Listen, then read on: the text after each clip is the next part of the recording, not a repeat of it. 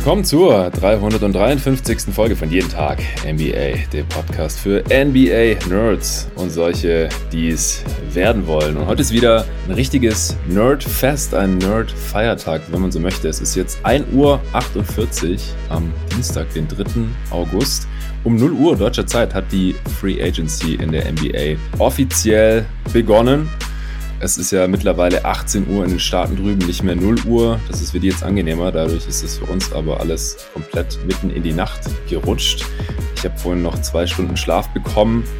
Denn äh, ich muss nach dieser Aufnahme auch, äh, und nachdem ich den Pod dann rausgehauen habe, auch direkt los. Aber ich habe gedacht, ich werde jetzt einfach mal die ersten paar Deals, die knapp zwei Stunden nach Eröffnung der Free Agency schon bekannt sind, hier besprechen. Und dafür habe ich mir einen Gast reingeholt. Und zwar schon wieder den David Krut. Hey David. Hallo Jonathan. Wir hatten ja am Freitag erst den Draft Recap Podcast aufgenommen, zusammen mit Tobi noch. Und dann ist ja später am Tag noch dieser Trade bekannt geworden um Josh Richardson, Tristan Thompson, Chris Dunn, beziehungsweise sind eigentlich, glaube ich, zwei Trades. Und dann hast du noch gemeint, ja, wollen wir da vielleicht noch eine Aufnahme drüber machen. Zu dem Zeitpunkt war es aber, glaube ich, nur Chris Dunn gegen Tristan Thompson und dann später wurde es noch um Josh Richardson und so erweitert. Aber wir haben uns dann letztendlich dagegen entschieden. Aber jetzt, hier und heute ist schon einiges passiert und ich bin froh, dass du wie immer noch nachts wach bist. Du schaust nachher ab drei noch Olympia-Basketball und äh, deswegen bist du jetzt hier spontan mit reingekommen, denn es ist schon einiges passiert. Wir haben schon über 30 Deals hier, nicht mal zwei Stunden nach Beginn der Free Agency. Und diesmal haben sie sich auch dran gehalten und es ging wirklich erst um Punkt 0 Uhr los, aber dann sind auch direkt gleich was ich, 20 Deals oder sowas über uns reingebrochen von Shams, Vogue und noch ein, zwei, drei anderen Newsbreakern. Und wie gesagt, äh, jetzt mittlerweile sind wir schon bei über 30 und jedes Mal, wenn ich auf Twitter schaue, da sind schon wieder drei neue. Ich mache es jetzt mal nicht, weil das bringt mich nur aus dem Konzept. Ich habe jetzt hier schon so eine einigermaßen komplette Übersicht angelegt. Äh, neues Team, altes Team, wie viele Jahre, wie viele Millionen, was gibt es im Schnitt, äh, was wurde wahrscheinlich verwendet für diesen Vertrag, also irgendwelche Art von Bird-Rechten, Rechten, Bird-Rights oder Cap Space oder irgendwelche Exceptions und was gibt's da sonst noch so zu beachten. Und dann habe ich mir natürlich auch schon so erste Gedanken dazu gemacht, was ich vom jeweiligen Deal halte. Und das hast du auch getan. Und das werden wir jetzt hier gleich besprechen. Wie gesagt, die ersten 30 plus Deals ungefähr. Dann schauen wir am Ende noch mal kurz auf Twitter, ob es noch mal was ganz Wichtiges gibt, was wir noch mit reinnehmen wollen. Und dann sind wir hoffentlich auch in 45 Minuten ungefähr durch. Dann da ist das Ding, wie gesagt, noch raushauen und dann äh, muss ich arbeiten gehen. Äh, bevor es gleich losgeht, gibt es noch Shoutouts, denn heute ist die 353. Folge. Ich habe es vorhin kurz erwähnt, wie immer. Und es gibt mittlerweile auch 353 Supporter. Das heißt, wir haben wieder aufgeholt. Es sind wieder genauso viele Supporter, wie wir hier Anzahl der Folgen haben. Und das ist das Ziel aktuell. Denn es sind zwei neue Dudes dazugekommen. Ein Bankspieler, der Paul Möckel hat das Bankspieler-Supporter-Paket auf steadyhq.com slash jeden Tag NBA abgeschlossen. Das ist das kleinste Starterpaket, aber auch der Paul bekommt hier für seinen Support ab sofort einen Shoutout. Und der Michael de Claire, ich hoffe, man spricht das so aus, der hat sogar das Starter-Supporter-Paket abgeschlossen. Das ist das mittlere für 5 Euro im Monat. Auch vielen Dank dir, Michael. Neuen All-Star-Supporter gibt's heute keinen, aber vielleicht bist du ja einer, lieber Hörer oder liebe Hörerin. Natürlich reicht auch Starter oder Bankspieler, ist natürlich auch besser als nichts. Es würde mich freuen, wenn mindestens einer dazukommt bis zur nächsten Folge oder fünf über die nächsten fünf Folgen oder zehn über die nächsten zehn Folgen. Also wollen wir mal nicht so eng sehen. Aber wenn sich das ungefähr die Waage halten könnte hier für die restliche Offseason, die ich noch cover, covere, covere die ich hier noch äh, begleite mit jeden Tag NBA, natürlich die ganzen Free Agency Signings und dann wird es noch ein paar zeitlosere Pots geben, bevor ich mich in den Urlaub verabschiede, beziehungsweise habe ich mir auch was überlegt, dass noch ein bisschen Content wenigstens kommt, vielleicht so einmal die Woche oder sowas. Während ich nicht da bin und auch nicht aufnehmen kann, sondern es sind dann halt so ein paar zeitlosere Sachen, Redrafts oder Top-Spieler-Listen, solche Sachen. Und jeden Tag NBA kann natürlich nur weitergehen, äh, wenn da ein bisschen was hängen bleibt bei mir jeden Monat und da kann man eben supporten auf steadyhq.com slash jeden Tag NBA. Also gerne mal anschauen. Den Link dazu findet ihr natürlich auch in der Beschreibung dieses Podcasts. Ja, es haben auch schon ein paar größere Namen hier einen neuen Vertrag unterschrieben. Äh, größere Player oder größere oder Teams, bei denen sich jetzt was Größeres verändert hat. Äh, ich glaube allen voran die Miami Heat. Die haben jetzt äh, nicht nur Kyle Lowry per seinen Trade bekommen, wahrscheinlich gegen Goran Dragic und Precious Achua. Das steht noch nicht ganz fest sondern auch noch ihren eigenen Free Agent, Restricted Free Agent, äh, Duncan Robinson, halten können. Beides hatte sich schon so angekündigt über die letzten äh, Stunden und ja, ich glaube mit Lowry sogar schon seit ein paar Tagen, weil spätestens seit die Heat die Team Option für Goran Dragic's Vertrag gezogen haben und er damit für nächste Saison ähm, nochmal 20 Millionen verdient, da muss man sich so ein bisschen fragen, was, was wollen die damit? Wollen die das vielleicht im Sign Trade für Kyle Lowry verwenden und so kommt es jetzt auch. Und bei der Gelegenheit haben sie auch gleich noch ihren schon im Kader vorhandenen All-Star ist er ja nicht geworden, All-NBA-Spieler äh, Jimmy Butler eine Verlängerung gegeben und zwar zum absoluten Maximum. 184 Millionen über vier Jahre. Das finde ich bisher, glaube ich, fast den krassesten Deal. Also ist auf jeden Fall der teuerste von allen bisher, mhm. äh, logischerweise. Ähm, denn bei so einer Extension, da kann man auch ein bisschen mehr bieten, als wenn ein Spieler jetzt äh, das Team wechselt. Und 184 über vier Jahre, das sind im Schnitt 46 Millionen Dollar. Das heißt, Jimmy Butler wird dann im zarten Alter von 37 auch so um die 50 Millionen verdienen. Kyle Lowry musste sich mit ein bisschen weniger zufrieden geben. Da werden jetzt so 30 Millionen pro Jahr für drei Jahre, also 90 Millionen insgesamt kolportiert. Das reicht aber nicht ganz. In einem Sign Trade gegen Dragic und Achua dürften es nur 87 Millionen werden, maximal. Also entweder da wurde aufgerundet, was ja die Newsbreaker auch mal ganz gerne machen. Da stehen die Agenten, die natürlich die Informationen an die Newsbreaker, Shams Sharania, äh, Woj, äh, Adrian Wojnarowski und so weiter weitergeben. Immer ein bisschen besser da, bis man dann irgendwann Tage oder Wochen später die Vertragsdetails einsehen kann. Bis dahin hat es dann aber schon jeder vergessen. Also kann sein, dass Lowry nur 87 Millionen bekommt oder dass die Heat noch irgendwen in diesen Sign and Trade mit eingebunden haben. Äh, Kendrick Nunn oder irgendeiner der eigenen Free Agents. Who knows? Ähm, ja, fest steht Lowry und auch Duncan Robinson werden in der kommenden Saison ähm, erstmals oder wieder für die Miami Heat auflaufen. Duncan Robinson hat 90 Millionen bekommen über fünf Jahre. Das ist, steht auch schon fest. Das sind 18 Millionen pro Jahr im Schnitt. Äh, Im vierten, äh, im fünften Jahr hat er auch noch eine Early Termination Option bekommen. Das ist im Prinzip eine Spieleroption nur funktioniert es da andersrum. Er muss quasi aktiv aus dem Vertrag aussteigen, anstatt aktiv äh, die letzte die Option fürs letzte Vertragsjahr zu ziehen. Ähm, ist im Prinzip nur ein Detail. Also er hat hier nochmal ein Goodie obendrauf bekommen. Und das ist der größte Deal aller Zeiten für einen undrafted Free Agent, also für einen Spieler, der nicht in der Draft gezogen worden war, hatte Bobby Marks, glaube ich, getweetet. Ja, David, was hältst du so von diesen äh, drei Moves, ähm, bevor wir dann auch zu Lonzo Ball kommen, der bei den Bulls gelandet ist. Chris Paul hat bei den Suns verlängert. Also sind natürlich auch noch ein paar andere Sachen passiert. Mike Conley bei den Jazz verlängert, Tim Hardaway Jr. bei den Mavs, da kommen wir auch noch gleich zu. Aber ich finde, die Miami Heat, die haben hier nicht nur die meiste Kohle Stand jetzt rausgehauen, zwei Stunden nach Eröffnung der Free Agencies, sondern ähm, mit Lowry hat sich natürlich auch das Ceiling des Teams etwas verändert, oder? Ja, also ich finde alle Deals eigentlich ein bisschen happig und vielleicht auch etwas lang für Miami. Mhm. Ähm, es signalisiert halt, dass sie jetzt zeitnah gewinnen wollen. Ich denke, dass das mit dem Kader auch möglich sein sollte, aber man darf halt trotzdem nicht vergessen, wie sie ähm, in der ersten Runde gescheitert sind.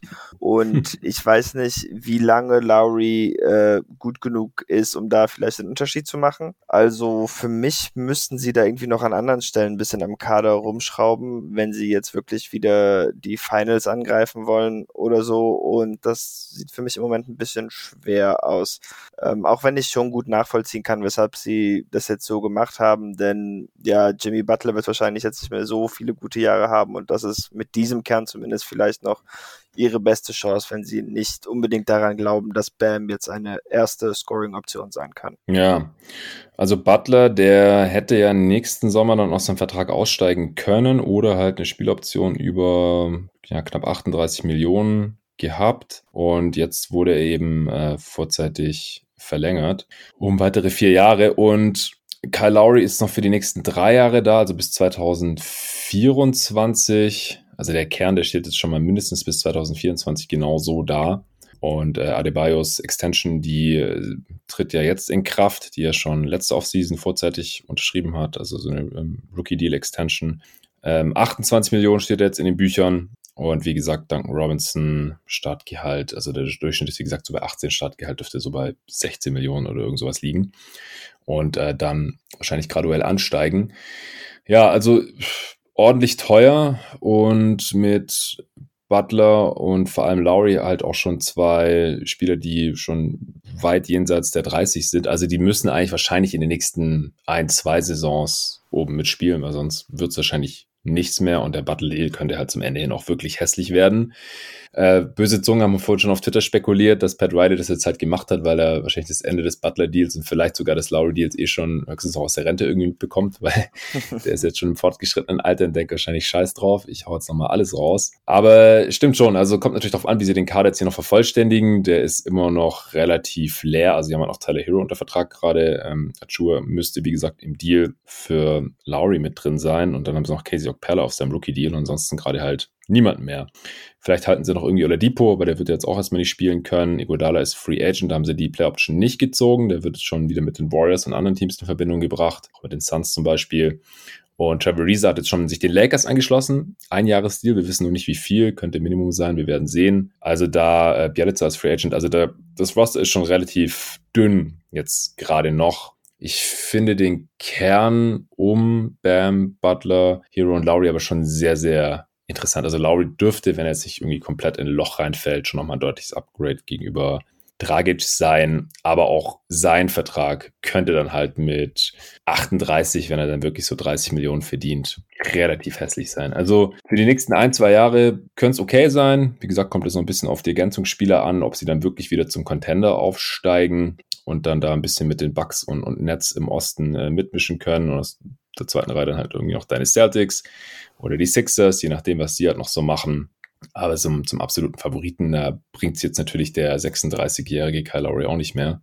Aber es war ja einerseits irgendwie absehbar und, und auf der anderen Seite, dass Robinson irgendwas um den Dreh verdienen wird, das verwundert mich jetzt auch nicht. Bei uns in der Mock-Off-Season, da hat er ein bisschen weniger bekommen. Und zwar 80 Millionen über vier Jahre. Das ist sogar pro Jahr noch ein bisschen mehr, als er jetzt bekommen hat, die 90,5.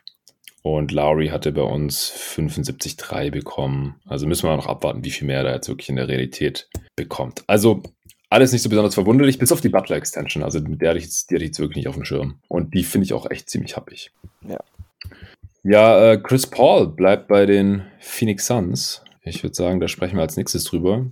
Und zwar für 120 äh, Millionen über die nächsten vier Jahre wurde da berichtet, allerdings auch direkt, auch von Shams, der hat auch direkt hinterher geschoben, dass das wohl nicht komplett garantiert sein wird. Äh, also würde mich auch schwer wundern, hätte mich schwer gewundert. Er war ja aus seinem Vertrag ausgestiegen, äh, übrigens auch wie in der Mock-Off-Season, wie ich das da gemacht habe, als ein Spieleragent, weil es einfach nur sinnvoll war, für einen längeren Vertrag zu unterschreiben, aber zu einem niedrigeren jährlichen Salär. Und das sieht jetzt eben nach 30 Millionen pro Jahr aus. Er durfte auch trotz Over 38 Rule bei seinem alten Team, also bei den Suns, ähm, für vier Jahre verlängern. Also wird im letzten Vertragsjahr dann schon 40 Jahre alt werden.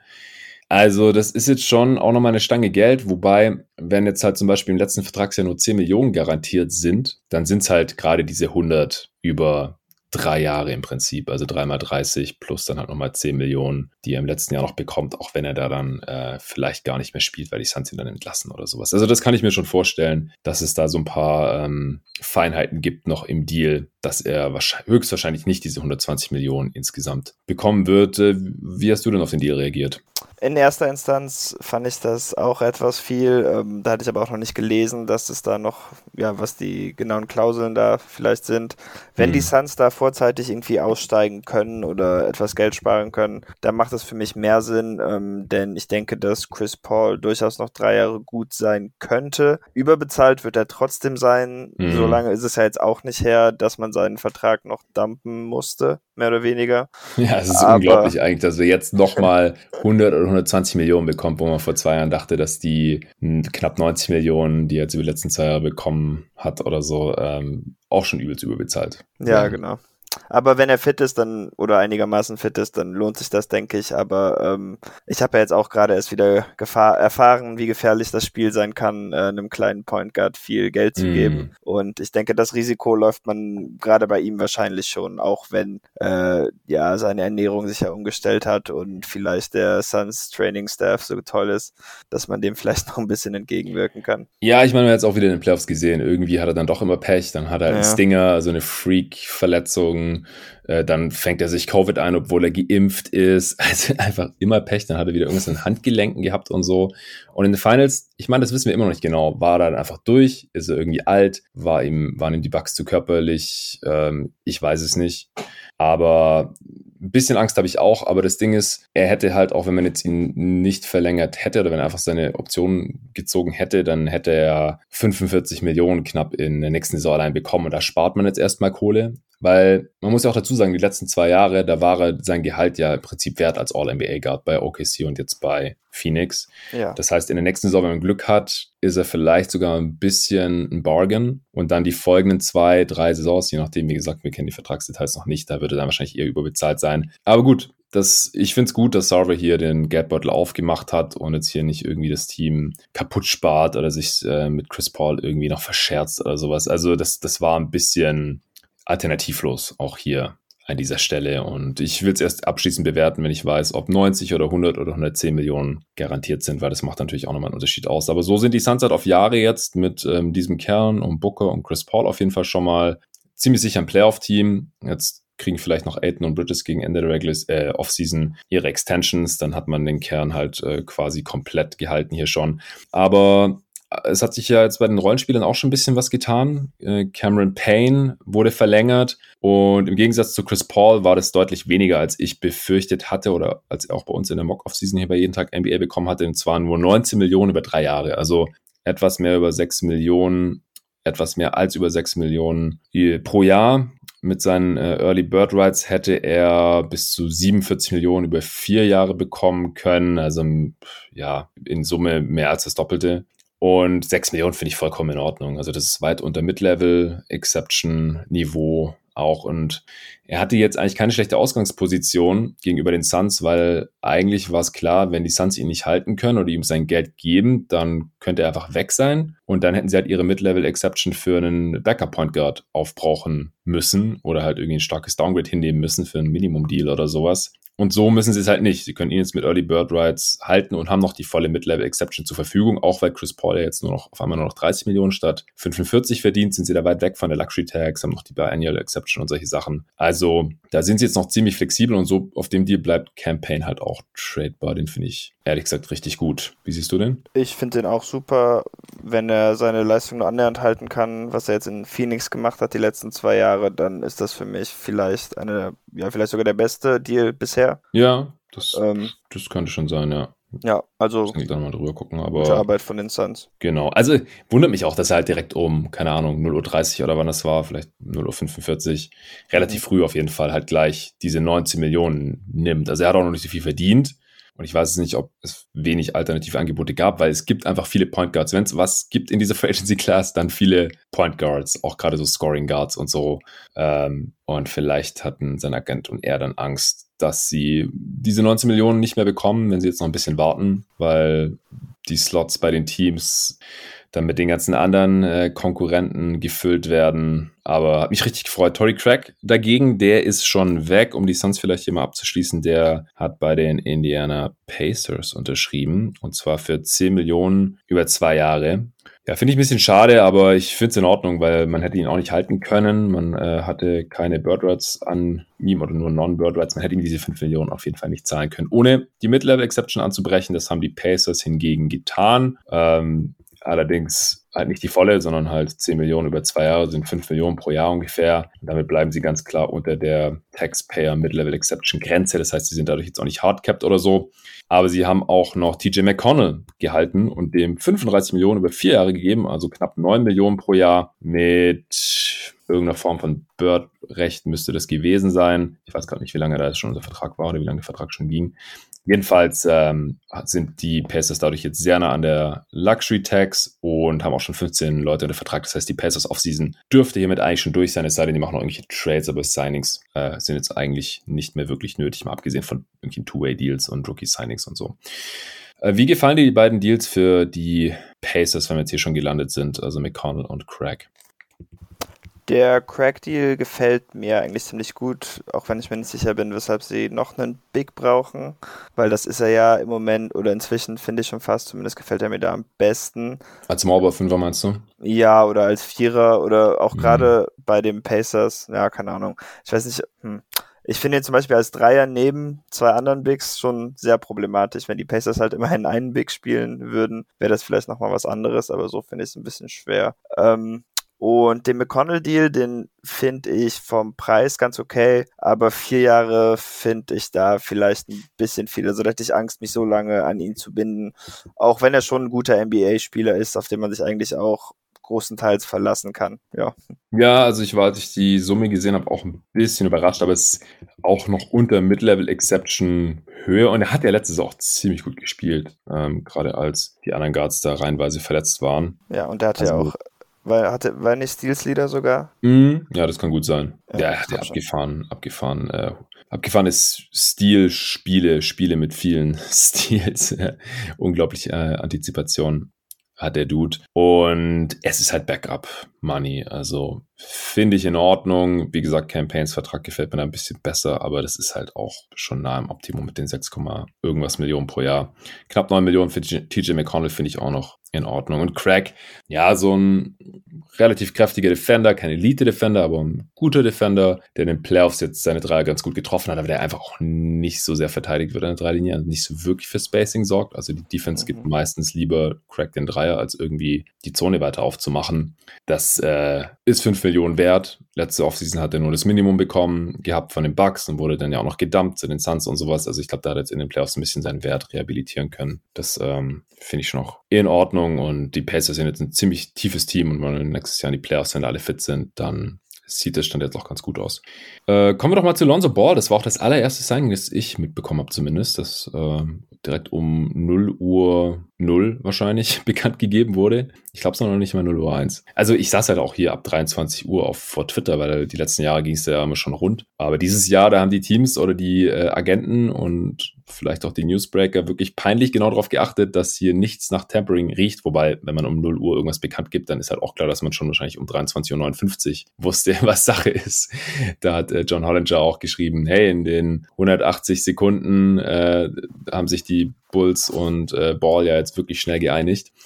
Jedenfalls kriegt Lonzo Ball 85 Millionen über die nächsten vier Jahre von den Chicago Bulls und zwar per Sign and Trade, denn die Bulls haben gar nicht so viel Cap Space. Zumindest sieht's aktuell nicht danach aus. Das sind also gut 20 Millionen pro Jahr und in den Sign and Trade gehen äh, Satoranski, den die Bulls wohl dafür garantiert haben. Also das hatten sie selbst in der Hand, ob sie ihm sein volles Gehalt geben wollen oder ihm eben nur einen Teil geben und dann wäre er Free Agent geworden oder, äh, oder und Garrett Temple zusammen mit einem Second Round Pick. Ich weiß jetzt noch nicht, welcher Second Round Pick das ist, aber das ist jetzt auch erstmal zweitrangig. Die gehen zu den New Orleans Pelicans zurück und die Bulls bekommen eben Lonzo Ball für die nächsten vier Jahre sieht jetzt wie gesagt so aus, als würden die Chicago Bulls über dem Salary Cap, also ohne Cap Space, agieren. Das würde dann auch dafür sprechen, dass sie Thad Young eher halten, dass sie äh, Laurie Markkanens Rechte nicht abstoßen müssen und ihn dann auch matchen können oder ihm einen neuen Vertrag anbieten können mit Bird-Rechten und so weiter.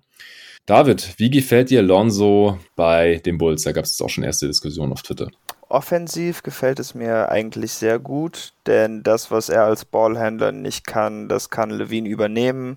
Außerdem haben sie dann auch noch Vucevic, der Offense initiieren kann. Ja. Und dann kann Lonzo als Offballspieler und Spielverbinder, glaube ich, ganz gut funktionieren.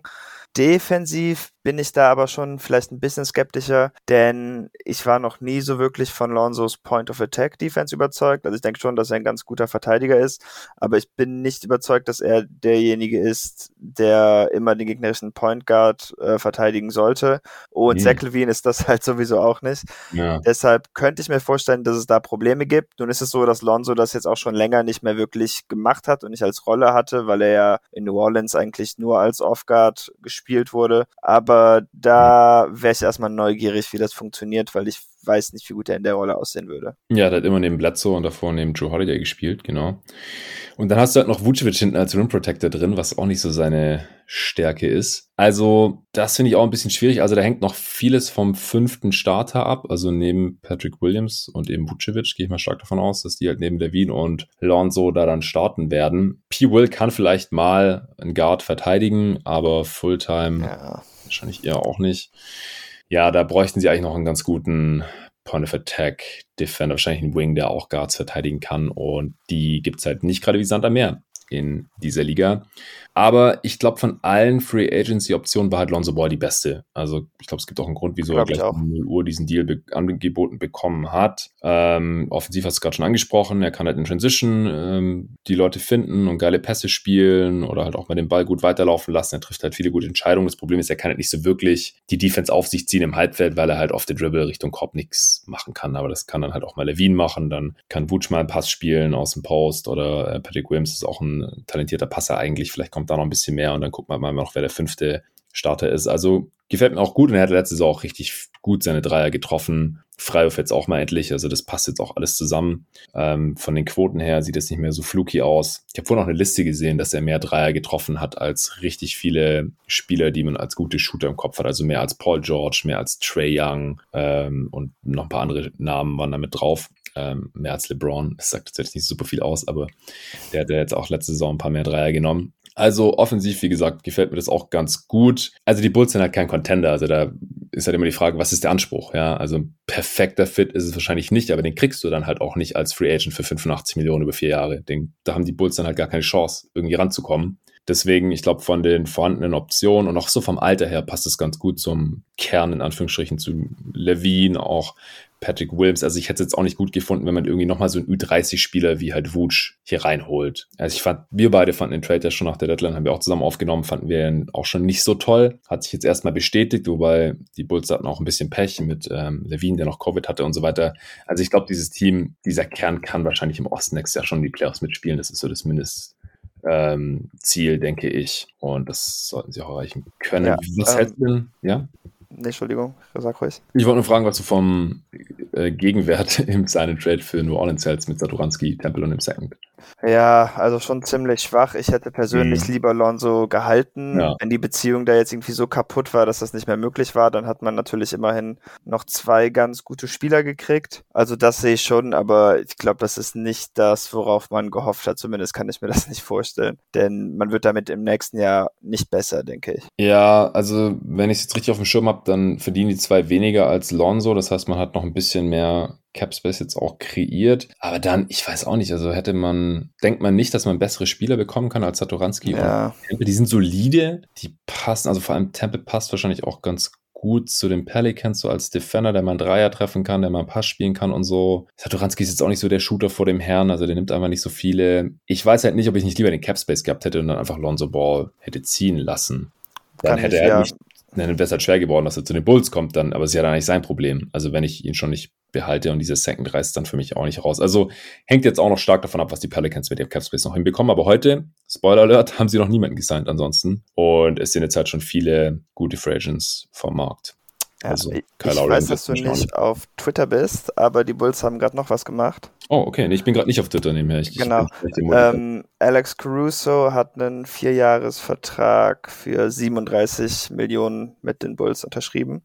Also okay ein bisschen mehr als der TJ McConnell-Vertrag im Grunde. Ja, ähm, finde ich ganz gut. Ja, ich glaube, finde ich auch sinnvoll. Ist halt irgendwie auch so ein bisschen vergleichbarer Spieler oder gibt ähnliche Sachen. Bisschen besserer Shooter. Ähm, und dann hat man direkt diesen Point of Attack Defender, den wir eben noch gesucht haben. Ja, genau. Also wenn das der fünfte Starter ist, dann könnte es defensiv ganz gut aussehen. Ist ein bisschen klein, also ist halt eine Three-Guard-Lineup dann im Prinzip. Ja. Aber Lonzo ist ja relativ groß, halt relativ dünn, genauso wie Levine eigentlich. Caruso ist eher ein kräftigerer Defender, aber auch recht groß, eigentlich mit 6'4, glaube ich. Könnte ich mir als Starter schon vorstellen. Dann neben Williams und Vooch. Ja. Oder er kommt halt von der Bank für 25 Minuten pro Spiel mhm. oder sowas. Ich glaube, viel weniger soll es nicht werden, weil sonst ist er die Kohle halt auch nicht wert. Äh, ich sehe gerade noch Derrick Rose bekommt 43 Millionen über die nächsten drei Jahre. Das ist ja, ja. hab ich, Alter, über die Knicks müssen wir jetzt auch, machen wir doch jetzt gleich. Mhm. Also erstmal Rose, was sind das? Äh, 13, fast 15 Millionen pro Jahr. Alter.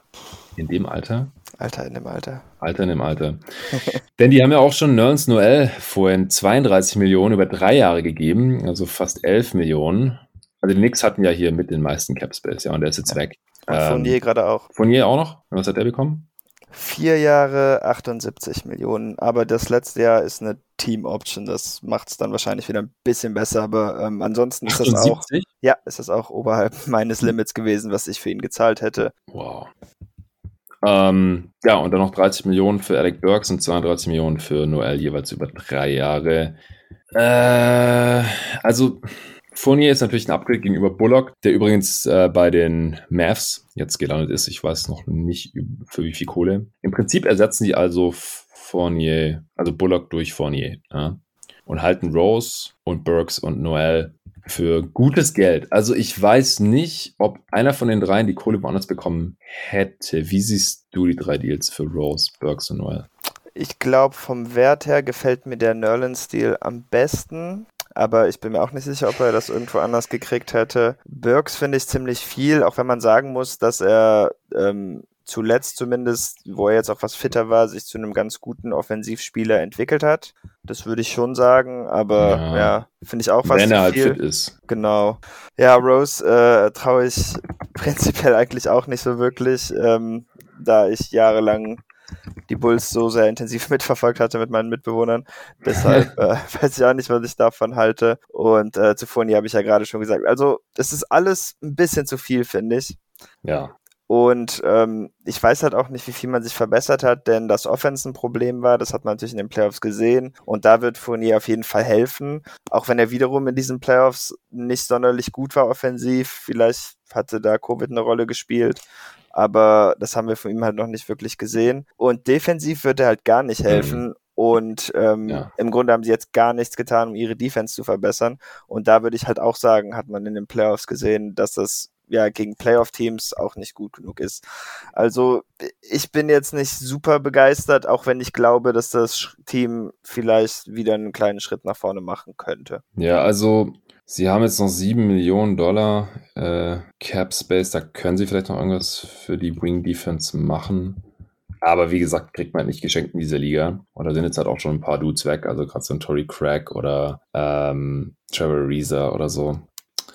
Ach, also es sind ja doch alles drei Jahresdeals. Also selbst wenn da jeweils noch eine Team-Option hinten dran ist, so jetzt hat man sich halt für die nächsten zwei Jahre im Prinzip im Mittelmaß zementiert. Ja. Also Wahrscheinlich bleiben Burks und Noel so borderline tradbar auf diesen Deals. Ich finde halt auch, also Noel ist halt dieser klassische, ich meine, er ist doch der Backup, ja, oder ist jetzt mit Robinson noch einmal der Backup? Also im Prinzip war doch Noel eigentlich der Backup, bis mit Robinson sich verletzt hat. Und dem zahlt man jetzt 11 Millionen. Und was wollen wir nicht machen in dieser Liga? Irgendwelche zweistellige Millionenbeträge für Backup-Bigs zahlen, die, vor allem die, die nicht werfen können. Und, und das ist genau Noel eigentlich. Also ich mag ihn auch, er ist ein starker Defender. Auch da hat er seine Schwächen, weil er einfach so dünn ist. Aber ja, ich finde es ein bisschen viel. Also 5 Millionen fand ich gut für Noel, über 10 und dann über drei Jahre 32 Millionen insgesamt finde ich einfach ein bisschen viel. Und dann Burks 30-3 ist bei mir auch hart an der Schmerzgrenze. Also für so einen Scoring Guard von der Bank geht's. Und Derrick Rose mit den 43 über drei Jahre. Ich kann mir nicht vorstellen, dass er das im dritten Jahr noch wert ist. Er war der beste Spieler in den Playoffs von den Knicks. Ja, das ist er vielleicht auch für nächste Saison noch wert. Es ist halt auch, also alle drei verdienen ja kein Startergeld jetzt so, wenn man von 15 Millionen im Schnitt für einen guten Starter ausgeht.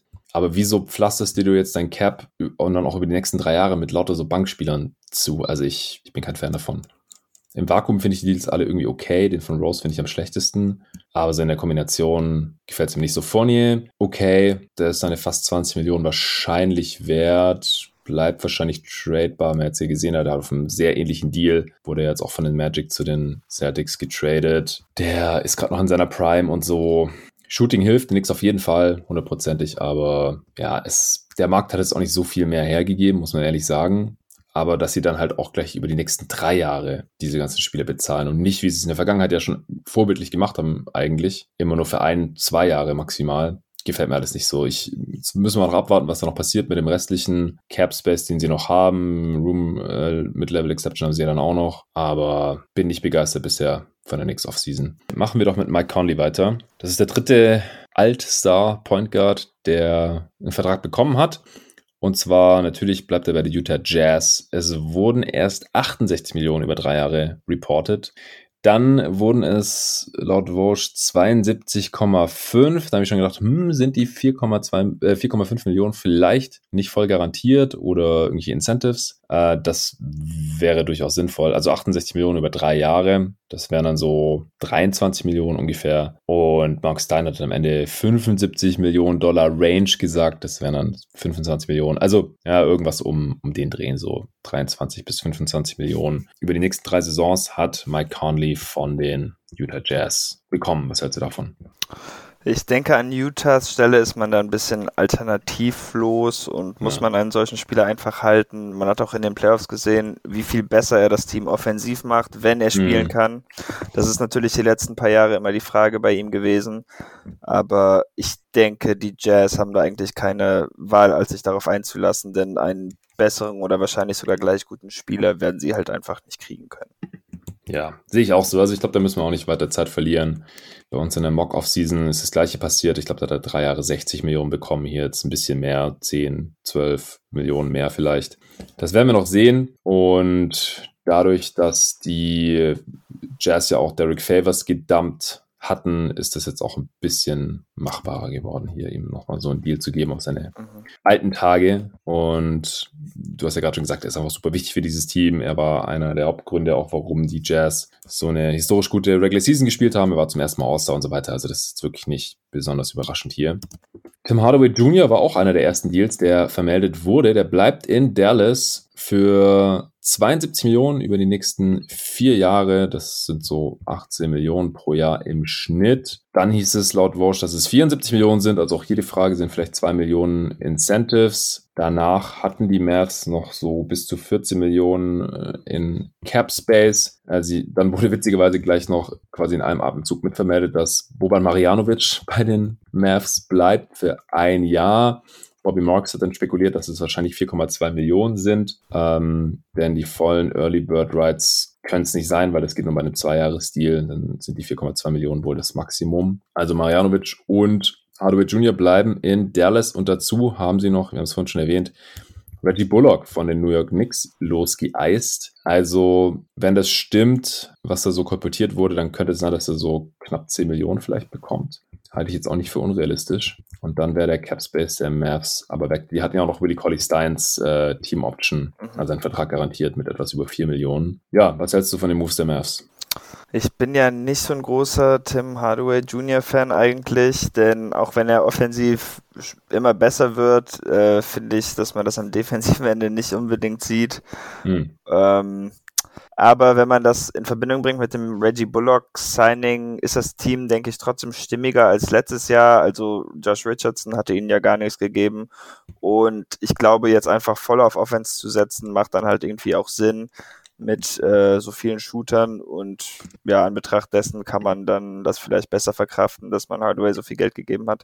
Aber ich finde es eigentlich ein bisschen viel, weil ich ihm auch nicht unbedingt traue in den Playoffs oder so. Ja, er ist halt nicht, er sollte nicht dein zweitbester Offensivspieler sein.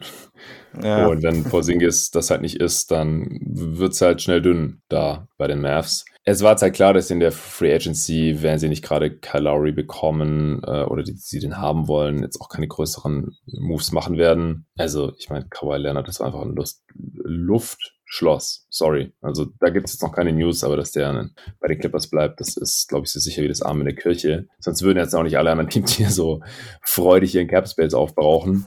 Also, die Knicks oder die Mavs äh, hätten ihm dann ein Angebot machen können. Aber das ist auch schon alles passé. Also der ist aus seinem Vertrag ausgestiegen, aber das hat mir in der Mock-Off-Season ja auch durchgespielt. Das macht einfach finanziell ziemlich viel Sinn für ihn. Jetzt werden wir mal sehen, ob er vielleicht auch einen One-Plus-One-Deal unterschreibt. Ja, also ich, mich wundert es jetzt auch nicht. Auch bei uns in der Mock-Off-Season hatte Julian als Maths GM äh, Tim Hardaway Jr. frühzeitig verlängert, direkt nach 0 Uhr in Anführungsstrichen. Da waren es vier Jahre 80 Millionen, glaube ich. Ich habe es vorhin noch auf Twitter geschrieben, ich weiß es nicht mehr. Ähm, nee, drei Jahre 60 waren 20 Millionen pro Jahr, aber ein Jahr weniger. Also das ist alles auch hier im erwartbaren Rahmen. Ich denke, die 18 Millionen pro Jahr ist er wert ähm, und sollte auch tradebar sein. Das Shooting neben Luca ist wichtig und dass man da jetzt noch einen zweiten Shooter reinbekommen hat mit Reggie Bullock, das halte ich auch für sehr sinnvoll. Äh, der auch ein solider Defender ist, der nicht als Point-of-Attack-Defender gegen Trae Young eingesetzt werden kann. Das haben wir in den Playoffs gesehen. Aber vielleicht ähm, finden die Mavs daher noch eine andere Lösung. Also sie müssten ja dann auch die Room mit Level Exception haben zum Beispiel. Also so wirklich einen großen Sprung nach vorne gemacht haben sie jetzt irgendwie nicht. Also ich glaube, dass der eine nee. oder andere Mavs-Fan jetzt auch vielleicht enttäuscht. Also für DeRozan oder so reicht es halt auch nicht mehr. Das hatten sich ja viele irgendwie vorgestellt oder gewünscht. Man hat jetzt halt einfach Hardaway Jr., Willie Colley Stein, Marjanovic gehalten, Josh Richardson gedumpt und den im Endeffekt durch Reggie Bullock ersetzt, der halt ein besserer Shooter ist. Hm, naja. Ein bisschen enttäuschend einfach. Ja, ich glaube auch unterm Strich ist es ein bisschen enttäuschend. Wo wollen wir denn weitermachen? Äh, Jared Allen hat noch richtig viel Kohle bekommen. 100 ja. Millionen über fünf Jahre von den Cleveland Cavaliers. Also die haben es nicht auf einen Offersheet ankommen lassen. Er war ja restricted. Sie hätten den Markt diktieren lassen können, was er bekommt, aber sie haben ihm einfach 20 Millionen pro Jahr im Schnitt gegeben. Die Cavs haben jetzt trotzdem auch die volle Mid-Level-Exception zur Verfügung. Was hältst du von dem Deal für Jared Allen, den sie ja im äh, James Harden Trade mit eingesackt haben. Ja, ich mag Jared Allen eigentlich ziemlich gerne, aber das ist mir einfach etwas zu viel. Hm. Ähm, er hat auch, ja, er hat im Moment noch gar keine Elite-Skills, auf die man sich verlassen kann, würde ich sagen. Und er ist ein sehr guter Rim Protector, glaube ich. Also auch ja, statistisch stimmt. gesehen, aber sonst. Äh, ich meine, er hat ja auch schon ein paar coole Blocks. LeBron hat er auf jeden Fall schon mal gekriegt. 100 Millionen. du hast LeBron geblockt. Ja, ja. nee. Ähm, äh, also ich würde nicht sagen, dass der Vertrag zum Scheitern verurteilt ist, dafür ist er noch jung genug, aber ich finde es zu hoch und ich glaube eigentlich nicht dran, dass er am Ende gut aussehen wird. Ich denke jetzt aber auch nicht, dass das jetzt so absolut mies ist und dass die Cavs irgendwie Mittel und Wege finden müssen, um ihn irgendwie loszuwerden oder so. Das meine ich jetzt auch nicht. Und ich finde schon gut, dass Mobley erstmal neben einem guten Rim Protector dann auch erstmal spielen kann und ähm, sich körperlich erstmal ein bisschen an die NBA gewöhnen kann. Die nächsten fünf Jahre? also also mich hat er, äh, Jared Allen ja ein bisschen genervt, als du die Cavs äh, gezockt hast, als du hier warst am Wochenende gegen mich. Ah, Und jetzt du, verstehe ich deinen ja, ja. Neid. Ach, ich glaube einfach auch nicht, dass er 20 Millionen im Schnitt wert ist. Also das ist einfach dieser Spielertyp, ja. Non-Shooting, Rim-Running, Defensiv-Big, der aber auch nicht wirklich switchen kann. Also da musste halt wirklich so gut sein wie Rudy Gobert, der damals auch eine 100 Millionen Dollar Extension bekommen hat übrigens. Mhm. Aber ich habe es ja schon bei Noel gesagt und der verdient halb so viel. Also Allen ist natürlich noch jünger, der hat noch ein bisschen mehr Upside und der hat ja auch schon mal ein paar Eckendreier eingestreut oder sowas, aber ich glaube da nicht so wirklich dran.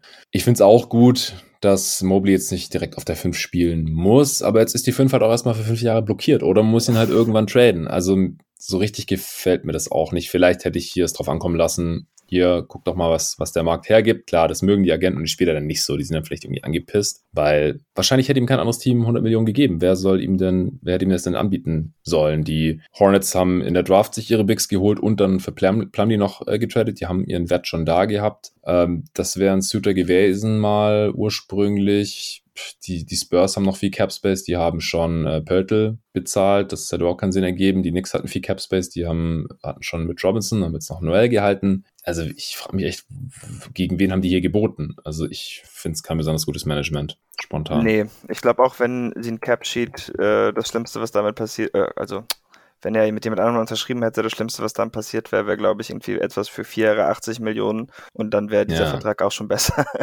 Gut, der wäre dann wahrscheinlich mit Player Option und Trade Kicker und den ganzen Spersen, um es halt dem alten Team zu vermiesen. Ja, aber nee, mir gefällt der Deal nicht so wirklich. Keine Katastrophe, aber gut finde ich den auch nicht.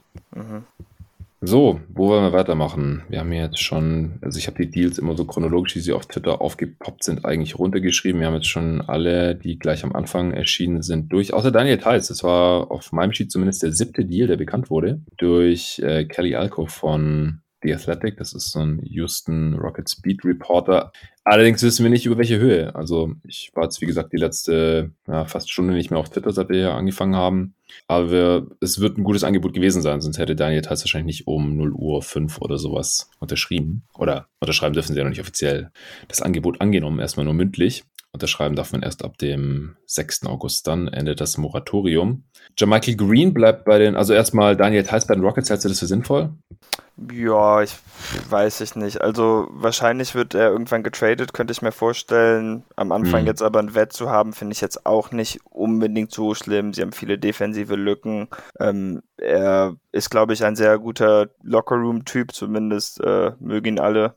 Also ja. ich kann es nachvollziehen, da wir jetzt nicht genau wissen, wie viel es ist, fällt es mir schwer, mich da jetzt äh, genauestens ja. zu, zu, äußern. Aber ich freue mich auch persönlich, weil ich wollte natürlich viel Houston schauen und jetzt da noch ein freundliches Gesicht zu sehen, macht natürlich dann extra Spaß. Ja, also ich glaube auch, er kann gut neben Wood spielen oder auch sein Backup sein. Ja. Und man kann halt auch nicht nur junge Spieler haben, also so ein, zwei solide Veterans, was ja dann jetzt heißt mittlerweile schon ist, die ähm, es den anderen Spieler auch dem Spielfeld leichter machen können. Er stellt gute Screens, er boxt aus, er kann mal einen Dreier treffen und so. Spielt hart. Das äh, schadet nicht. Und dann sollte er auch, wenn es jetzt nicht ein übertriebener Deal ist, also alles so bis zu 10 Millionen pro Jahr oder so, sollte auch gut tradebar bleiben. Das haben die Rockets ja letztes Jahr mit Christian Wood schon ganz gut vorgemacht. Äh, sollte es wahrscheinlich ein guter Deal sein, aber wir müssen natürlich die, die Zahl erst kennen. John Michael Green bleibt für 17 Millionen über die nächsten zwei Jahre in Denver. Der hatte seine Player Option ja nicht wahrgenommen. Das wäre ein bisschen weniger Geld gewesen, wenn ich es gerade richtig im Kopf habe. Ich habe sie zumindest als sein Agent auch nicht gezogen. Und ich denke, das ist auch ein solider Deal für die Nuggets, oder? Also 8,5 Millionen für so einen versatilen Bank, Backup Big ist in Ordnung, finde ich. Finde ich auch. Dann ist der nächste auf meiner Liste Kelly Olenek, auch ein alter Bekannter von dir als Celtics-Spieler. 37 Millionen. Topic. Ja, 37 Millionen über die nächsten drei Jahre zu den Detroit Pistons. Die verbrauchen damit quasi ihren gesamten Cap Space. Also das seine gefällt mir eigentlich ziemlich gut. Also ein bisschen so ein Shooting Big neben Kate Cunningham und Killian Hayes, das kann auf keinen Fall schaden. Und ich denke auch mit so 12 Millionen pro Jahr, da sollte er tradbar bleiben. Also so haben wir jetzt auch wieder gesehen, so ein Spielertyp wie Olynyk, der ist eigentlich immer gefragt, kann ein bisschen passen. Ist natürlich defensiv jetzt äh, keine Bank oder so, aber die Pistons werden wahrscheinlich eh erstmal nicht so viel gewinnen. Und offensiv hilft ihnen auf jeden Fall weiter. Ja, ich mag den Fit auch ganz gerne. Das Ganze sieht eigentlich nur ein bisschen blöd aus, wenn man das so zurückverfolgt, ähm, weil ja, letztes Jahr hatten sie halt Plumley und den mussten sie jetzt dumpen. ähm, das ist das alles ist jetzt im Nachhinein nochmal extra unnötig, um ihn dann mit Kelly Olynyk zu ersetzen. Aber ich glaube, für die jungen Spieler ist das eigentlich auch gerade offensiv ziemlich gut. Also ja. das wird denen auf jeden Fall helfen. Und ich mag das auch, wenn man seinen jungen Spielern hilft, ähm, sie in bessere Positionen zu setzen. Und was anderes mit dem Cap Space hatten sie ja wahrscheinlich eh nicht vor. Ja, also es ergibt deutlich mehr Sinn als das, was sie letztes Jahr da gemacht ja. haben mit ihren ganzen Big Free Agents. Ja.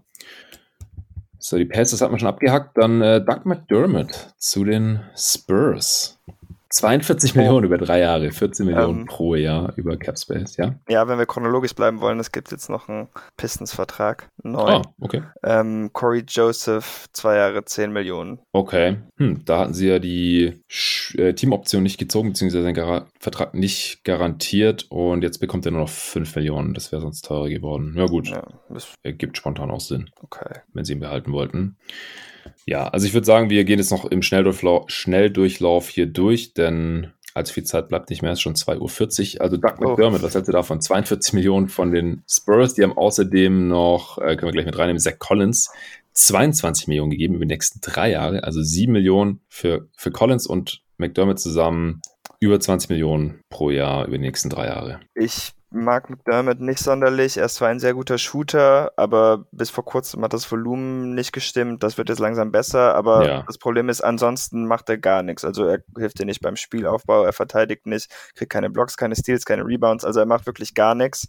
Ähm, die Spurs haben zum Glück genug Athleten, dass sie das, glaube ich, wieder ausgleichen können einigermaßen. Aber ich finde das ein bisschen suboptimal, wenn ich Ich finde es teuer vor allem. 14 mhm. Millionen pro Jahr für McDermott ja. finde ich krass. Also ich fand seinen letzten Deal bei den Pacers fand ich da viel angemessener. Das waren so 8 Millionen oder sowas. Was hatte Duncan Robinson jetzt pro Jahr? 18. Ja, und das sollten mehr als 4 Millionen Unterschied sein. Ja, ja. Also muss man mal dazu sagen, Duncan Robinson ist bis jetzt, also er spielt jetzt noch nicht so lange, so was seit zwei Jahren oder sowas, bekommt er erst erst Minuten. Aber es war noch nie jemand nach zwei Jahren so ein guter Shooter wie ja. Duncan Robinson. Also der stellt ja ständig, der, der übertrifft ständig die Rekorde von Steph Curry und so. Einfach wie schnell der X-Dreier getroffen hat, wie viele, er, wie viele Dreier er nimmt pro Spiel, höchstes True Shooting von einem Non-Big Man aller Zeiten und solche Sachen. Das ist Doug McDermott einfach nicht. Also ist auch schon deutlich älter.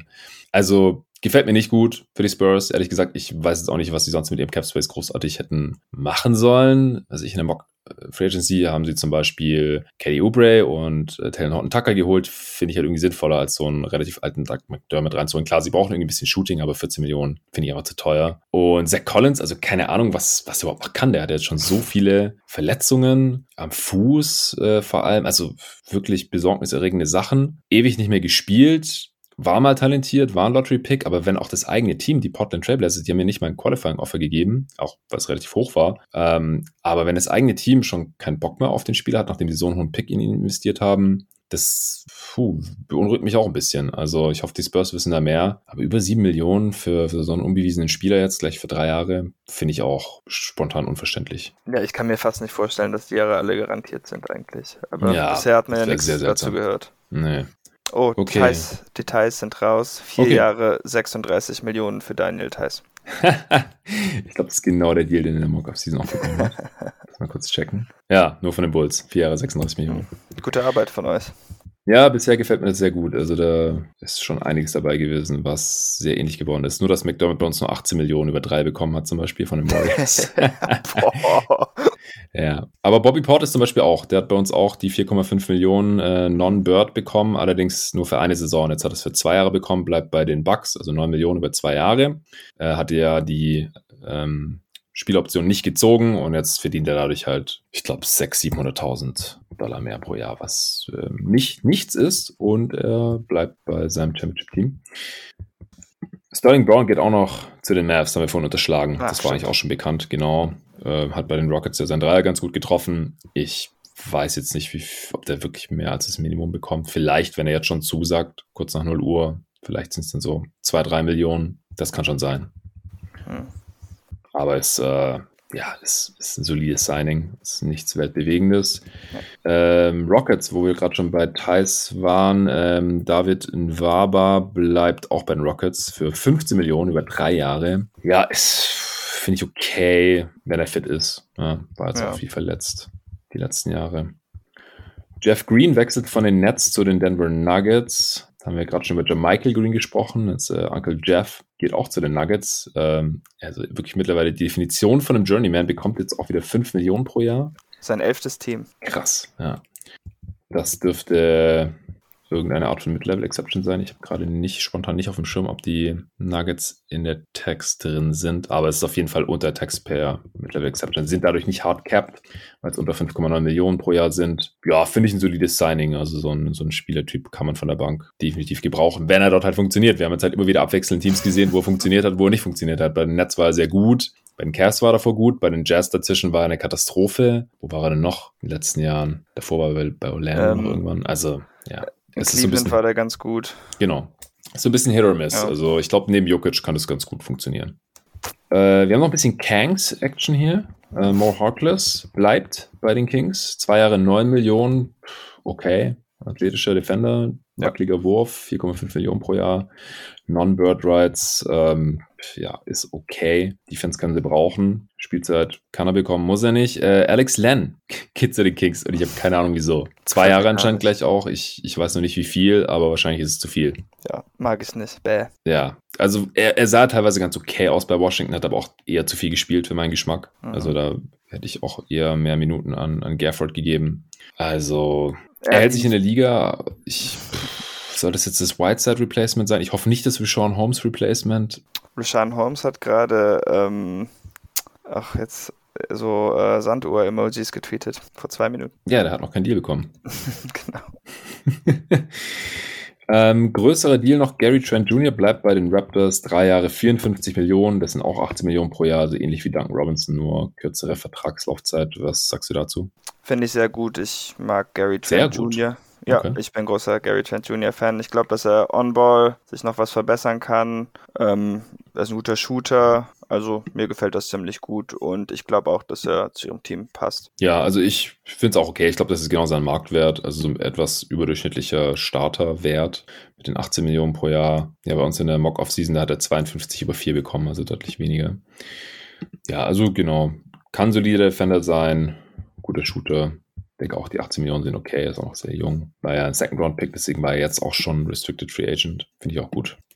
Will Barton bleibt auch noch bei Denver 32 Millionen über zwei Jahre. Also hat sich für ihn gelohnt, die Spieloption nicht zu ziehen, denn dann hat er weniger verdient. Hat jetzt hier quasi ein kleines, ähm, eine kleine Gehaltserhöhung bekommen und dann auch gleich über zwei Jahre. Ist auch okay, denke ich. Also er war jetzt halt auch verletzt Ende letzter Saison. Wenn er fit ist, dann ist er natürlich auch ein wichtiger Spieler. Gerade jetzt, wo Jamal Murray noch verletzt ist. Also die, die Nuggets konnten sich einfach überhaupt nicht leisten, ihn zu verlieren. Also ja. Flügel, Tiefe, bisschen Shooting, bisschen Defense, bisschen Athletik auch immer noch. Das brauchen sie dringend. Die Sixers haben auch Fokan Korkmaz gehalten, auch ein Shooter. 15 Millionen über drei Jahre, 5 Millionen pro Jahr. Finde ich auch okay. Also ich finde, er ist hat lange kein Starterniveau, dafür ist er defensiv einfach zu anfällig. Aber er ist ein sehr guter Shooter, auch Movement-Shooter und müssen halt die Six auf jeden Fall auch halten. Ja. So, dann haben wir es eigentlich auch schon fast, zumindest das ich vorhin aufgeschrieben hatte. Wayne Ellington geht noch zu den Lakers, genauso wie Ariza. Ein Jahr, wir wissen noch nicht wie viel, vielleicht Veteran Minimum.